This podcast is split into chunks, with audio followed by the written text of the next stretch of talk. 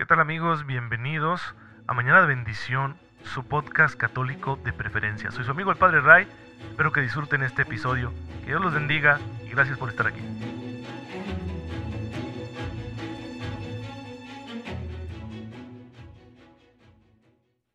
Muy buenos días hermanos, bienvenidos a su podcast católico favorito. Soy su amigo el Padre Ray, espero en Dios que se encuentren muy, pero muy bien, gozando de cada cosa buena que el Señor quiere darnos porque nos ama y que con ello nos ayuda ser santos, a hacer todo lo que tengamos que hacer el día de hoy a la manera de Jesucristo nuestro Señor. Pues hermanos, les he dejado sin el podcast un par de días, sinceramente porque necesitaba un respiro, así que bueno, de repente se vale darnos esos respiritos porque si no, la carga de trabajo, la carga emocional, el estrés pueden ser difíciles de manejar. Así que no teman hermanos cuando lo vean necesario darse esas oportunidades. Pero bueno, ya estamos de regreso y pues vamos a empezar como siempre recordando la vida de los santos, cuyo ejemplo e intercesión nos ayudan también a nosotros a ser santos. El día de hoy quiero contarles de Santa Catalina de Suecia, llamada en este mundo Catalina Ulfsdotter, que significa hija de Ulfs, más conocida con el nombre de Catalina de Suecia, era la segunda de los ocho hijos de otra santa, Santa Brígida una mujer que fue eh, esposa, madre, que fue luego religiosa al enviudar, se, se hizo monja, fundó un monasterio, que estuvo en Roma, que tuvo una gran influencia sobre los asuntos espirituales e incluso políticos de su tiempo, y que tuvo grandes virtudes y el Señor le hizo regalos de una vida mística. Le ayudó a tener una unión muy fuerte con Él aquí en este mundo. Bueno, pues hija de Santa Brígida, es Santa Catalina de Suecia, que nació en el año 1331 del matrimonio de sus padres, Ulf Gudmarsson, es decir, Ulf hijo de Gudman, y Brígida Birgesdotter, Brígida hija de Birges. Esas terminaciones del sueco, del noruego, que son muy comunes del danés, significan hijo o hija. Por ejemplo, el apellido Mendelssohn, Eriksson, etc. Fue educada, como era frecuente en la época, en un monasterio. En este caso lo hicieron las monjas de una localidad llamada Risberg. Contrajo matrimonio con el conde Egar Leiderson y ambos influyeron muy positivamente en los ambientes nobles de la corte sueca que estaban llenos de costumbres frívolas y paganas. Brígida, su madre, tuvo la revelación de fundar la Orden del Santísimo Salvador, con el fin de alabar al Señor y a la Santísima Virgen según la liturgia de la Iglesia, reparar por las ofensas que recibe de los hombres, propagar la oración contemplativa, especialmente la contemplación o meditación de la pasión de Jesucristo nuestro Señor, y ofrecer la propia vida por la salvación de las almas. La madre de Catalina, Santa Brígida, recibe esta revelación y funda la congregación. Madre e hija se van a encontrar luego en Roma, a donde había ido Santa Brígida. Cuando Catalina tiene planes de regresar a su casa junto a su esposo, Santa Brígida, su madre, tiene otra revelación, que le dice que su yerno ha muerto. Y entonces Catalina pues se queda como pasmada, paralizada, no sabe qué hacer y siente una depresión muy fuerte. Su madre le recomienda que pida la intercesión de la Virgen y es lo que ella hace. Y es en esas circunstancias cuando dice, pues creo que también yo debo, ofrecerme por Jesucristo. Así que juntas, madre e hija, van a iniciar una temporada de intensa oración, de sacrificios, de vivir en la austeridad, a pesar de que ambas vienen de la más alta nobleza de Suecia. Se dedican a visitar las iglesias, a hacer ayuno y a dar limosna. La joven viuda rechaza proposiciones matrimoniales muy frecuentes, algunas impertinentes, Peregrinan a los santuarios más famosos, organizan una visita a Tierra Santa, quieren llenarse del amor de Dios. En el año 1373 eh, muere en Roma Santa Brígida y su hija Catalina le da sepultura ahí en la iglesia de San Lorenzo. Posteriormente trasladará su cuerpo hasta Suecia y allá dará testimonio de la vida santa de su madre. Se dedicará a vivir junto al sepulcro de su madre en un lugar llamado Soderkoping, a donde los católicos suecos acudirán en peregrinación, buscando la intercesión de la Santa Mujer.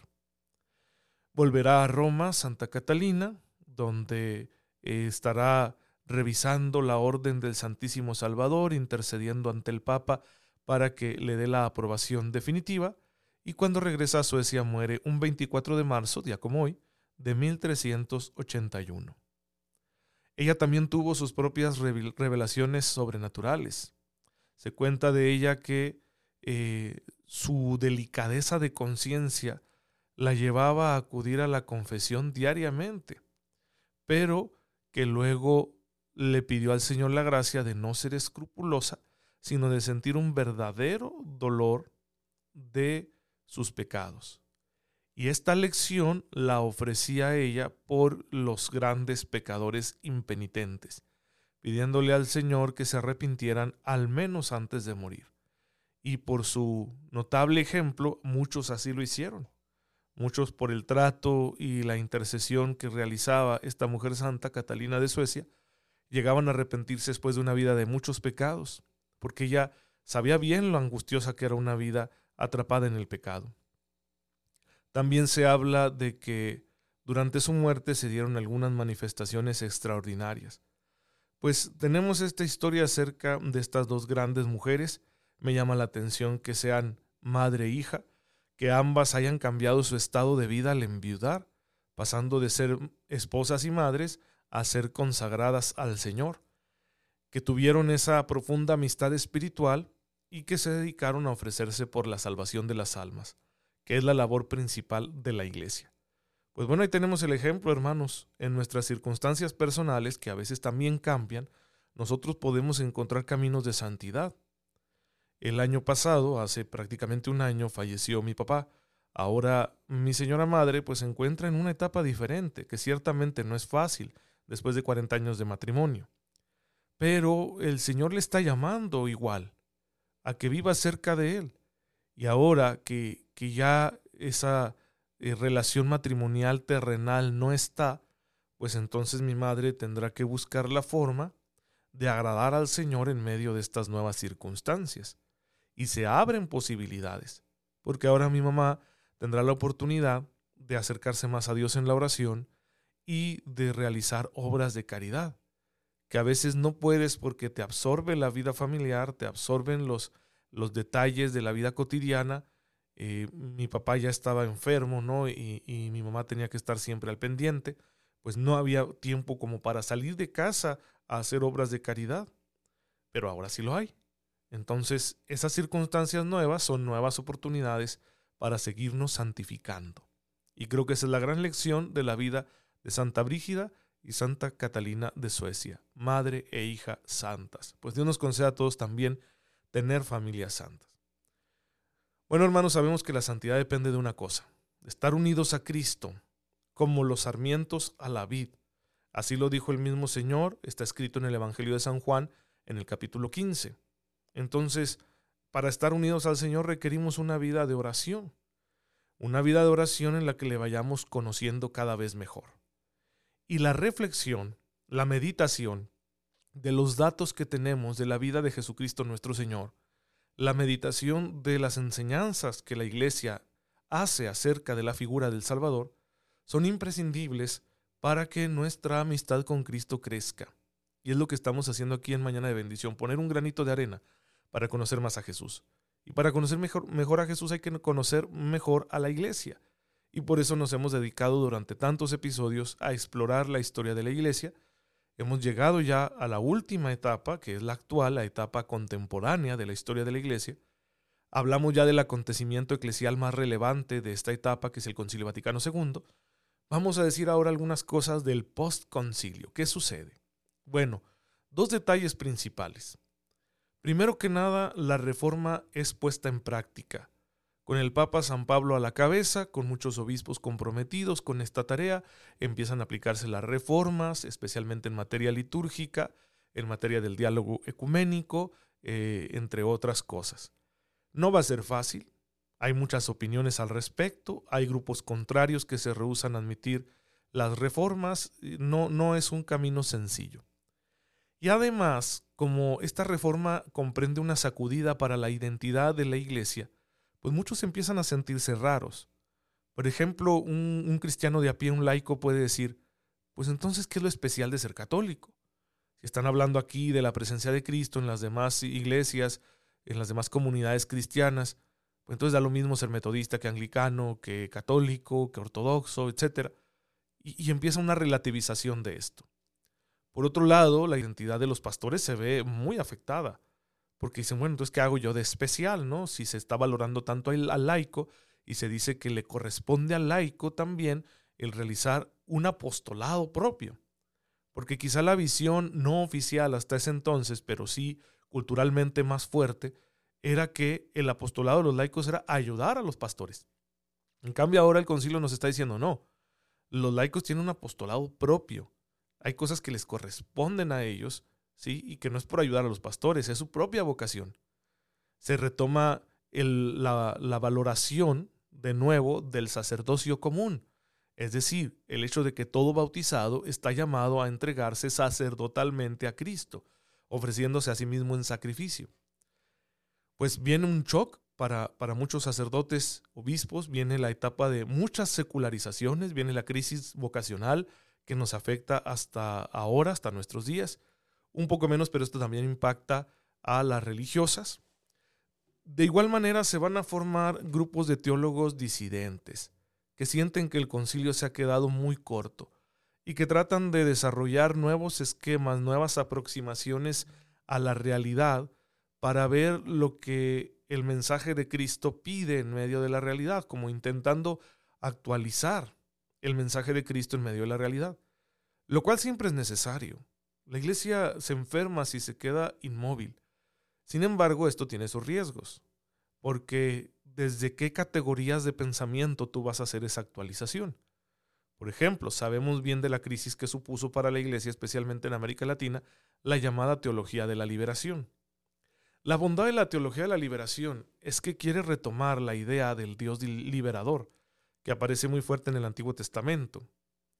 Y con ello discernir las condiciones sociales que afectan a los países latinoamericanos, especialmente a los más pobres, como para denunciar aquellas estructuras de pecado, aquellas em, tendencias sistémicas de injusticia social que están lastimando al pueblo de Dios, a un pueblo mayoritariamente católico, y cómo transformar esas realidades.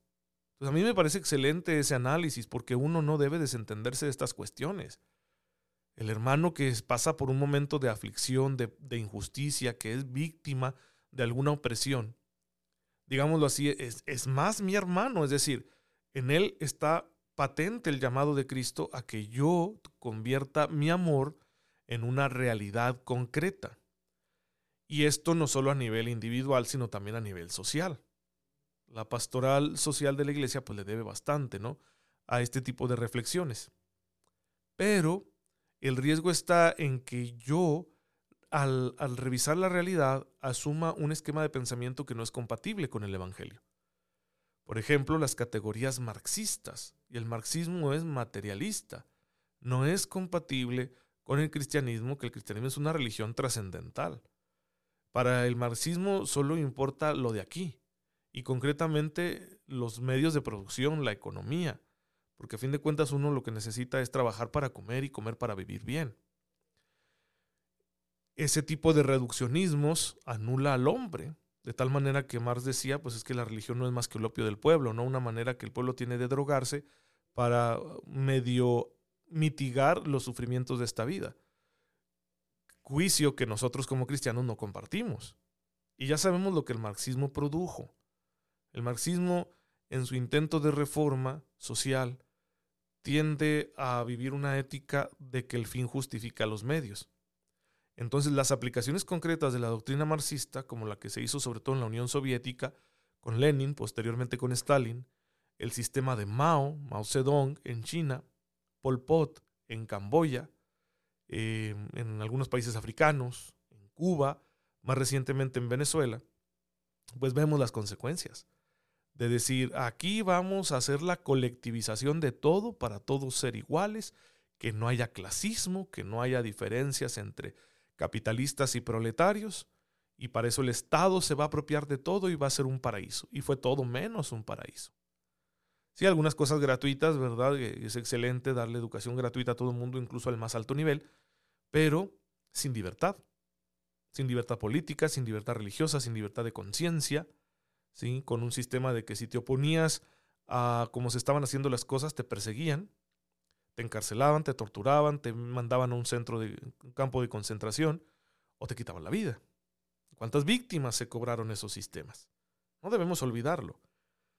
Es por eso que luego la iglesia tendrá ya en el pontificado de San Juan Pablo II que hacer una, una ¿cómo podemos llamarlo así? Una aplicación disciplinaria a la teología de la, liberación, para que no llegara a esos extremos.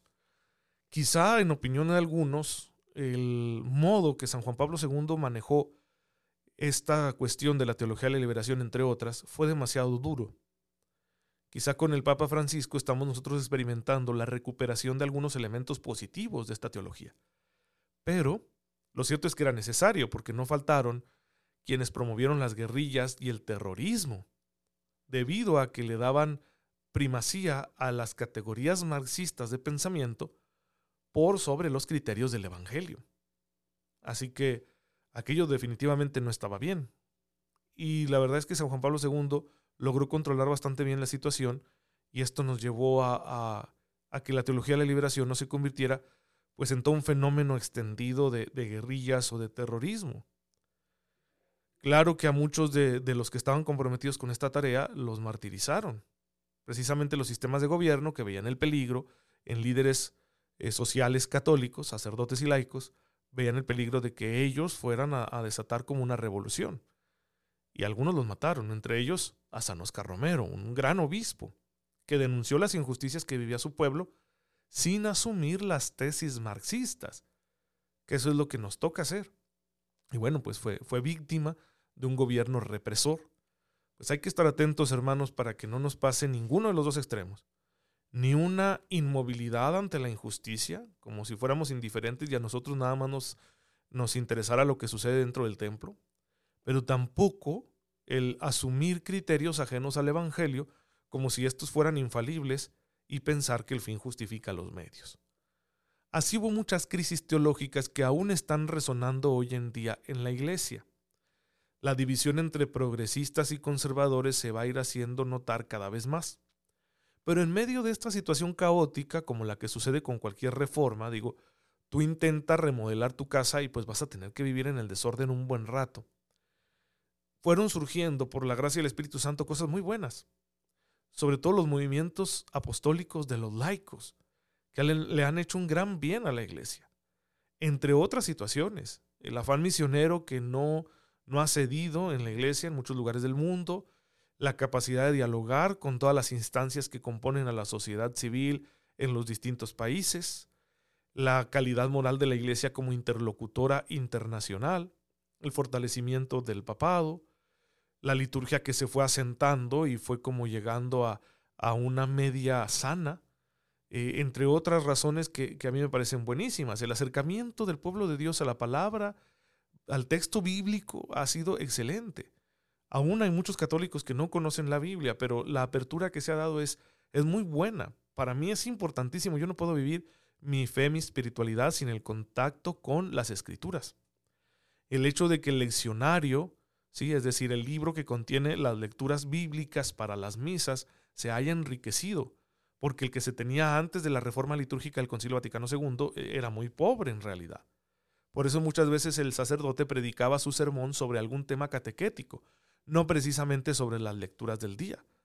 Pues ahora nosotros tenemos esa oportunidad de conocer mejor el texto bíblico a través de la predicación diaria de los sacerdotes y de la proclamación diaria de las Sagradas Escrituras. Podríamos hablar de más beneficios, podríamos hablar de más crisis, pero digamos que es un tiempo de acomodo, de ajuste. Posteriormente vendrán otras decisiones muy importantes, ya las veremos en los siguientes episodios, y terminando, hermanos, este recorrido histórico, vamos ahora sí a iniciar un análisis teológico de la persona de Jesucristo nuestro Señor. Vamos a conocer todo lo que la iglesia nos enseña acerca de Él. Así que no se pierdan los siguientes episodios, no dejen de orar por mí. Señor, te damos gracias, porque en tu infinita bondad, te haces presente en tu iglesia, a pesar de las crisis que tiene que atravesar por vivir en este mundo. Tú no dejas nunca de suscitar nuevas formas de santidad. Ayúdanos, Señor, a acoger tus inspiraciones para que nosotros podamos ser parte de esta gran historia de salvación. Por Jesucristo nuestro Señor. Amén. El Señor esté con ustedes. La bendición de Dios Todopoderoso, Padre, Hijo y Espíritu Santo, descienda sobre ustedes y los acompañe siempre. Muchas gracias hermanos por estar en sintonía con su servidor. Oren por mí, yo lo hago por ustedes. Síganse cuidando mucho. Nos vemos mañana si Dios lo permite.